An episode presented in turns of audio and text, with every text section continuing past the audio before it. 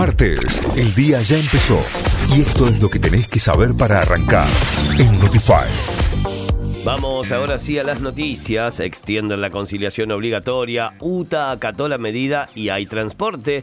El Ministerio de Trabajo de la Nación extendió por cinco días más la conciliación obligatoria y esta semana el transporte público funcionará normalmente. En caso de no llegar a un acuerdo en los próximos días, el paro por 72 horas se llevaría a cabo desde el próximo 17 de mayo. COVID-19 advierten probabilidad alta de transmisión en Cava y nueve provincias. Luego de dos semanas de aumentos sostenidos de casos, la ciudad de Buenos Aires presentó una probabilidad alta de que sus habitantes tengan contacto con alguna persona con coronavirus. Por su parte, Tucumán, San Juan, Jujuy, Chaco, Misiones, La Pampa, Buenos Aires, Córdoba y Corrientes presentan un riesgo medio de contagio. El presidente llegó a Madrid, hoy se reúne con Pedro Sánchez y con el rey Felipe. En un vuelo especial de Aerolíneas Argentinas, el mandatario y su comitiva aterrizaron a las 9.53 hora de Madrid, 4.53 hora argentina, al Aeropuerto Internacional Adolfo Suárez Barajas.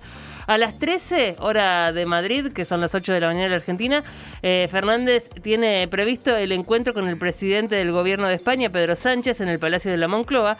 Y a las 17, 12 horas Argentina, con el rey Felipe VI en el Palacio de la Zarzuela. Jubilados y pensionados comenzaron a cobrar el bono de refuerzo. ANSES informa que hoy martes el bono lo percibirán los beneficiarios con DNI culminados en uno, el miércoles en dos, el jueves en tres y el viernes en cuatro.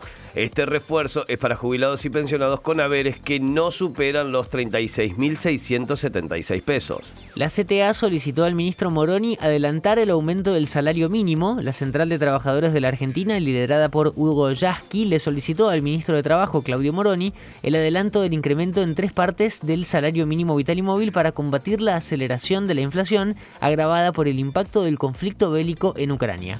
Comienzan los cuartos de final de la Copa de la Liga. Desde las 19.15 Racing recibe al y mientras que Boca enfrentará en la bombonera a Defensa y Justicia desde las 21.30. Mañana, en los mismos horarios, jugarán Estudiantes ante Argentinos y River frente a Tigre. Notify, las distintas miradas de la actualidad para que saques tus propias conclusiones. De 6 a 9, Notify, plataforma de noticias.